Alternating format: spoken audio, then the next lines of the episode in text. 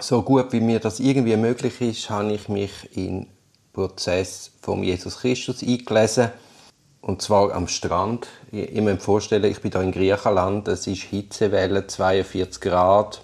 In der Nacht sind wir vielleicht bei 35 Grad, also es wird überhaupt nicht mehr kühl. Das Meer ist eine Badwanne und also man kann eigentlich auch nur noch dort in dieser Badwanne irgendwie ein bisschen Denkarbeit machen. Ich sitze also am Strand und beschäftige mich da mit dem Markus Evangelium und dann kommen, kommt so eine, eine, Gruppe von zuerst nur drei Männern, haben Sonnenschirm, äh, irgendein Surfbrett und hocken wirklich quasi auf mich auf, äh, machen einen riesen Lärm, stampfen da ihre, ihre Sonnenschirme im Boden. Dann kommen noch drei Frauen und irgendwie vier Kinder und einfach rücksichtslos haben sie da gerade noch, mir noch knapp den Platz von meinem Tüchli gelassen. Und dann habe ich mir da, du bist gerade so am Jesus lesen und dann ist da die grosse Frage, wie reagierst du jetzt? Gehst du in Konflikt oder hebst du auch noch die andere Wange quasi an? Ich habe mich dann, ja, wie habe ich mich echt dem verhalten? Jeder, der mich kennt, wird erstaunt sein, wenn ich dann das gelöst habe. Auf jeden Fall zum Markus Evangelium.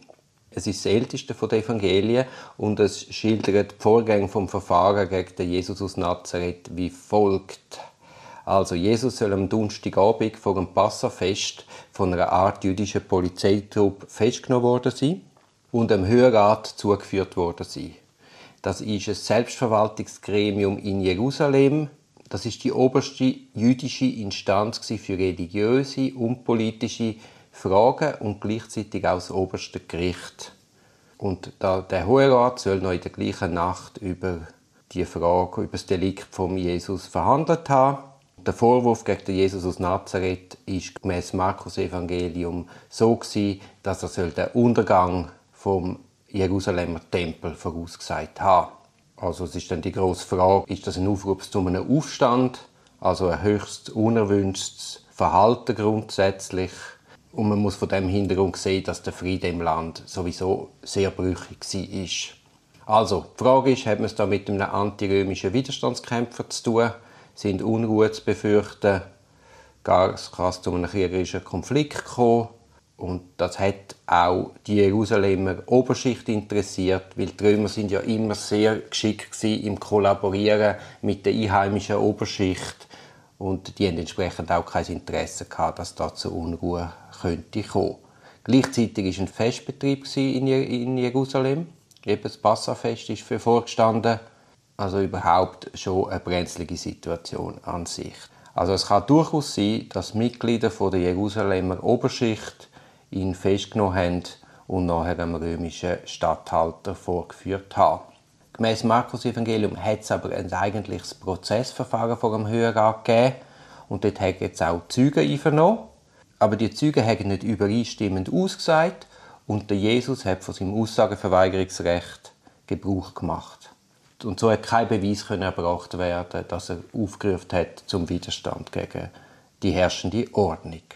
Immer noch gemäß dem Markus-Evangelium soll dann der Gerichtsvorsitzende, also der Hohepriester, Jesus dazu verleitet haben, sich als Sohn Gottes zu bekennen.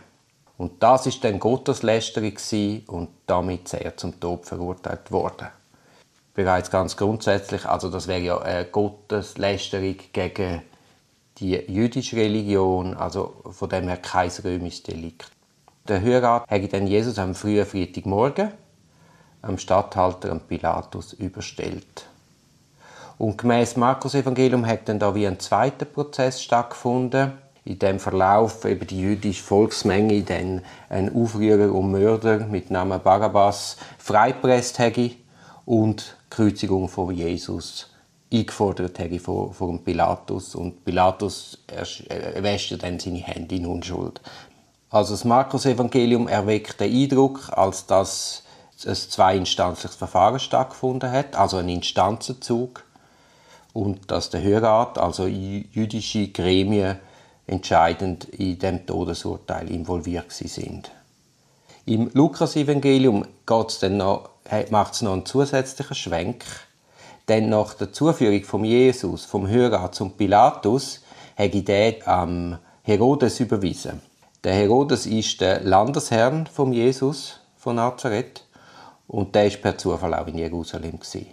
Aber der hat dann den Fall wieder an Pilatus zurückgewiesen, also immer gemäß Lukas Evangelium und von dem her haben wir äh, eben den Instanzenzug von Pontius nach Pilatus. Jetzt, was ist von dieser Sachdarstellung von Markus und vom Lukas Evangelium zu halten? Also bereits ganz vorsichtig muss einem stimmen, dass die vier Evangelien sich in zentralen Aussagen widersprechen. Also beim Lukas und beim Johannes ist von keinem Prozess Jesu vor dem Höherat dreht, abgesehen von, von noch zahlreichen inhaltlichen Widersprüchen.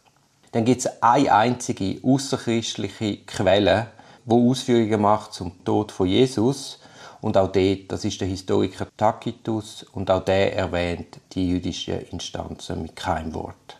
Wenn man dann sich einmal in die herrschenden Prozessvorschriften vor dem Höherrat einliest, dann ist es so, dass nach jüdischer Tradition die Gerichtsverhandlungen nur am Tag stattfinden. Gemäß Markus Evangelium ist aber der Prozess gegen Jesus in der Nacht und vermutlich sogar an einem Viertag, was ebenfalls verboten war. Also neben diesen Widersprüchen, die man schon hat, hätte man auch noch zahlreiche Verletzungen von Prozessvorschriften. Also die Quellenlage ist mehr als kritisch. So in einem nächsten Schritt muss man wahrscheinlich mal die Rechtslage nach römischem Recht anschauen, um vielleicht noch näher einschätzen inwiefern kann man diesen Evangelien Glauben schenken.